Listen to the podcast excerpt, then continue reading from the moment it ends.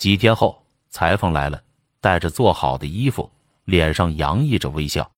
他利索地打开随身带来的小包，取出一套用他那灵巧的双手做成的华美的新装。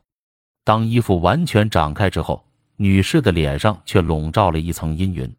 他问裁缝：“你为什么改了衣服的式样？”“我替您选了一个更好的式样。”“你要相信我的眼光，我是个一流的裁缝，知道什么样的衣服更漂亮。”这位裁缝用他的洋泾浜英语向女士解释道：“虽然人们对中国人的这些行为感到厌烦，但绝不至于对他们产生报复的心理。”就算在气头上，中国人也有办法让人们减轻心中的怒火，那就是他们那丰富的幽默感。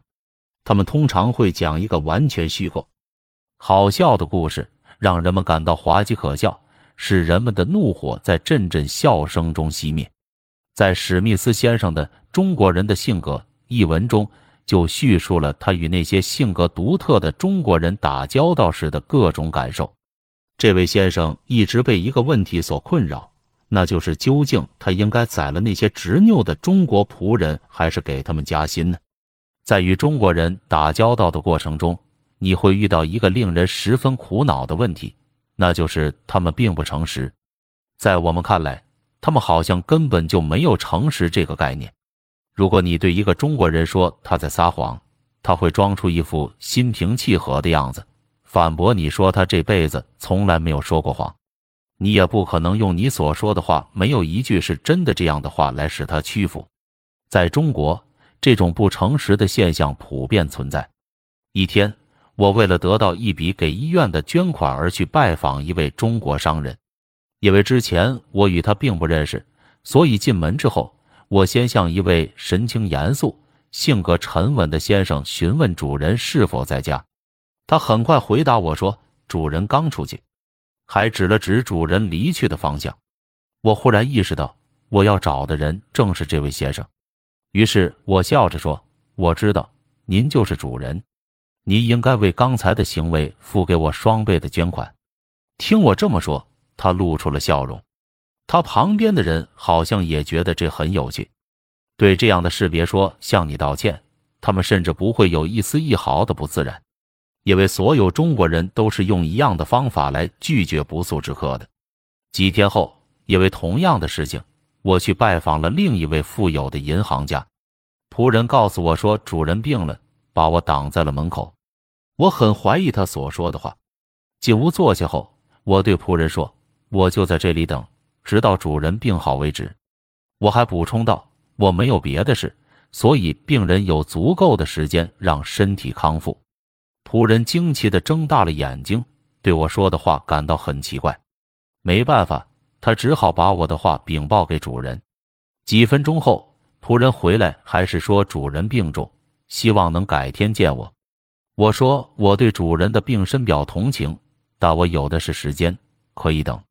在无法摆脱的情况下，这位银行家终于同意在卧室里会见我。进屋之后，我发现主人根本就没有病。可能他对刚才的事也觉得好笑，正咧着嘴笑着。中国人总是把神经绷得很紧，他们会对所得到的信息进行分析、权衡，从中得出事情真相，就如同法官和陪审团那样。举个例子，有个人满脸神秘的样子走进你的房间，他会先看看四周是否有人，然后仔细看看窗边、门口的过道里是否有人藏着。接着还要查看一下烟囱，最后指指天花板，指指地，再指指他自己，对你说：“我说的这事只有天知地知，你知我知。”接着他小心地向门口瞥了一眼，凑到你耳边，告诉你一件你非常信任的人的事，让你非常震惊。不一会儿，等你回过神来，你会对这件事情进行分析，你会考虑这些话里有几分是真的。几分是夸张的，还有些什么主要的他没有讲等等。渐渐的，你会怀疑起你的朋友，但等你心头的疑团消除掉后，你会格外轻松，并对自己曾经怀疑的那个朋友深信不疑。以上这些绝对不是说中华民族是一个毫无主见、懦弱的民族。中国人要算是最有骨气的了。从他们对所处的环境有着毋庸置疑和极强的适应能力中就能体现出来。假如把中国人放到冰雪覆盖的地方，他们也能够很快的茁壮成长，如同本来就生活在这块寒冷的地区。再把他们送到烈日炎炎、酷热难当的南方，他们仍然能够生活的轻松自在。中国人好像天生就能够四海为家。他们能够沿着积雪覆盖的高山旅行，他们能够坐在华丽的轿子里让人抬着走，也能全然不顾蚊虫的叮咬，在泥塘边的茅屋里露宿。他们还可以在坚硬且凹凸不平的地上，头枕着砖头一觉睡到大天亮，早上起来仍然精力充沛。中国人不管在什么场合都显得很自然，他们既可以在一流客船的头等舱上安闲地踱来踱去。也可以在阵阵恶臭的内河的小船上随便找个地方，像蜗牛一样蜷起，美美的睡上一夜。而这样的环境对任何一个西方人来说都是不能忍受的。一个中国人，不管他的社会地位如何，不管他是商人、苦力、匠人还是工人，他都给人这样一个深刻的印象：在他粗鲁和缺少教养的外表背后。有着强壮的身体以及极强的忍耐力，正是因为这样，他们才能够全然不在乎天气的好坏，也不在乎病菌、毒虫以及可怕的瘟疫的侵扰。中国人没有西方人那样的神经过敏，西方人的忙碌和竞争意识在东方人身上一点也看不出来。东方人总是那么严肃、持重，从不着急，在大街上。只凭一个西方人的走路姿势，你就能轻而易举地把他认出来。他快速摆动着手臂，脚步飞快，脸上的神色也是那么焦急，与周围那些神色平静的中国人完全不同。中国人总觉得他们的时间非常充足，一点也没有必要着急。中国人能够迅速地适应任何环境，正是因为他们的这种冷静。他们在对待疼痛时。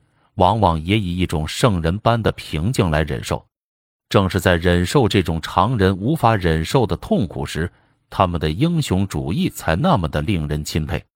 在医院里，我曾看到一个人，他的手因发炎肿胀的非常厉害，他一定很痛苦，因为他眉头紧锁，脸也变得发青，但也只能找到这些痛苦的征兆。除此以外，再没有别的能表明他正处在极度的痛苦当中。在医生把手术刀切入他那发炎的手时，他也只是哎呀了一声，伴着脸上的肌肉一阵抽搐，以此表示他疼。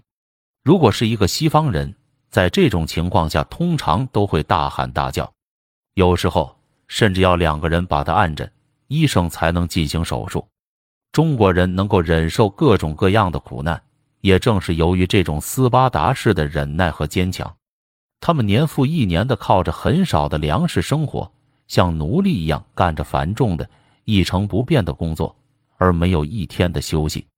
即使在屋里休息的时候，他们依然满脸悲哀、无奈和不满。